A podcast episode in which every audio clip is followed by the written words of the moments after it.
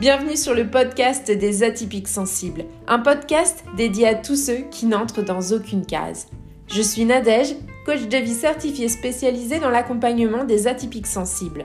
Mon objectif au travers de ce podcast est de te permettre de mieux te comprendre et d'oser te montrer tel que tu es. Ensemble, allons faire briller ton unicité. Ici, pas de blabla, mais du peps, de la joie, de la créativité et beaucoup de bienveillance. Si ce podcast te plaît, laisse 5 étoiles et un avis, ça lui permettra de voyager et d'agrandir la communauté des atypiques sensibles.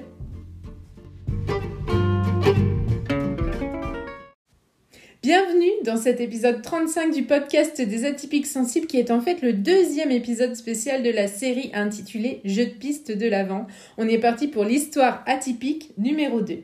Comme je l'ai dit dans le premier épisode des histoires atypiques la semaine dernière, en ce mois de décembre, j'avais envie de vous partager une autre de mes passions, l'écriture. Et pour ça, quoi de mieux que de vous partager trois belles histoires d'atypiques sensibles? On va découvrir aujourd'hui l'histoire de Paul dans une nouvelle qui s'intitule Les liens invisibles. Chaque histoire sera accompagnée d'un indice qui va permettre au final, en ayant collecté les trois, de remporter ce super cadeau que je vous propose, c'est-à-dire une séance d'une heure trente de coaching. Il n'y a pas de limite, alors n'hésitez pas à inviter vos amis à jouer parce que quand on a collecté les trois indices, on gagne à coup sûr. C'est parti Il est temps de s'installer confortablement pour écouter l'histoire de Paul intitulée Les liens invisibles. Paul est un homme doté d'une sensibilité singulière. Il perçoit le monde avec une acuité particulière, ressentant chaque émotion qui croise son chemin comme si elle était la sienne. Dans certaines situations, c'est fun. Il peut très bien se promener dans la rue et partager la joie de passants qui rient aux éclats. Mais si ces mêmes passants sont en pleine dispute, alors ils se sentent submergés par leur colère, par cette rage qui les dirige, et là, ce n'est vraiment pas agréable. Il peut, après un tel épisode, se sentir épuisé et ne pas réussir à faire ce qu'il avait prévu. Cela ne lui facilite pas la tâche pour lier des liens d'amitié car souvent les gens le trouvent bizarre. Il lit en eux comme dans un livre ouvert, il sait quand ils vont mal et cherche à le cacher, il sait si quelqu'un ment ou si une personne est stressée. Il ne sait jamais s'il doit rester silencieux ou partager ce qu'il sait. Rester silencieux le met à l'écart des autres et partager met les autres dans une situation inconfortable. Résultat, il éprouve beaucoup de difficultés à établir des liens significatifs avec les autres. Il se demande souvent pourquoi les amitiés sont si complexes pour lui. Il observe avec envie les relations autour de lui, tentant de comprendre les subtilités qui semblent lui échapper. Un jour, alors qu'il erre dans un parc, perdu dans ses pensées, une vieille, femme l'interrompt. Pourriez-vous me donner l'heure, s'il vous plaît? J'ai oublié ma montre.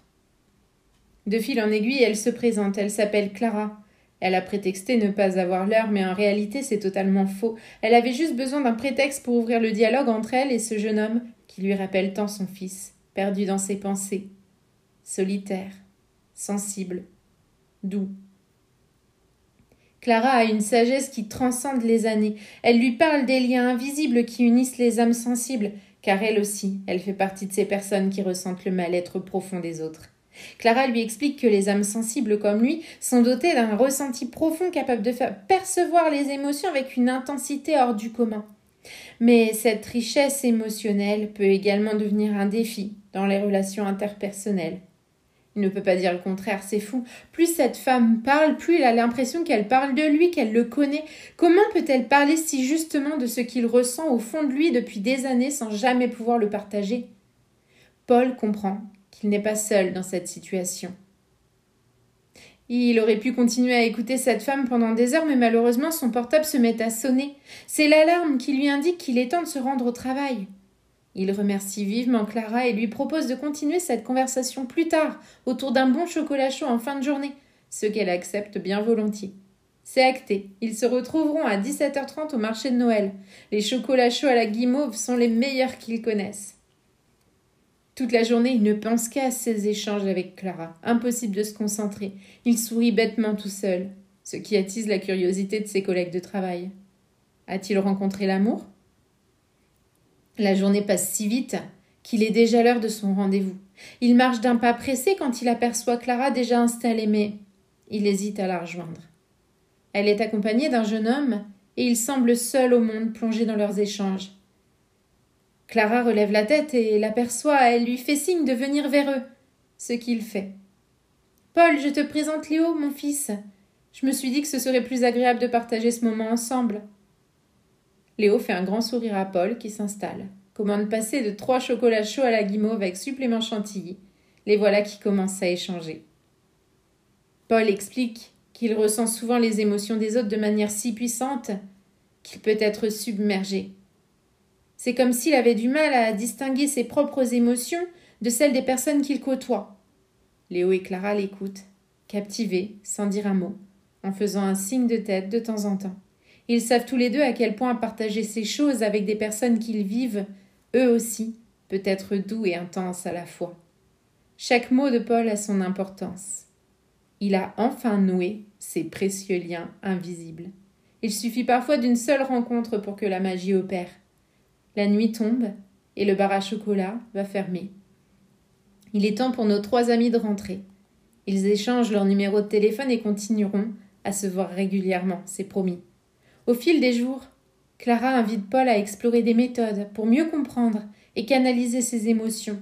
Elle partage avec lui des techniques de respiration et de recentrage pour l'aider à retrouver son équilibre émotionnel.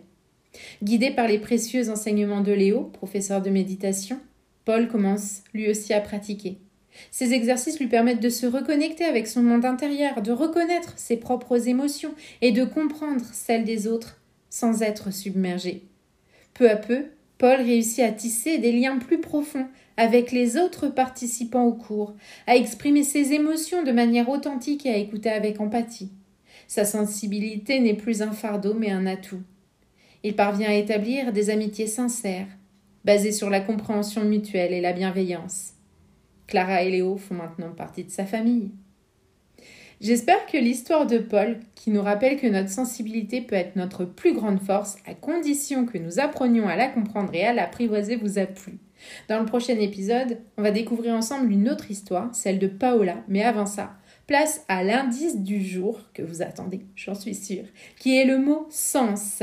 S-E-N-S. C'est le deuxième indice. Si vous n'avez pas encore écouté la première histoire, il est encore temps de le faire et d'aller récupérer le premier indice. Restez à l'écoute pour le troisième et dernier épisode des histoires atypiques et surtout pour avoir le mot complet qui vous permettra de profiter de votre coaching d'une heure trente offert.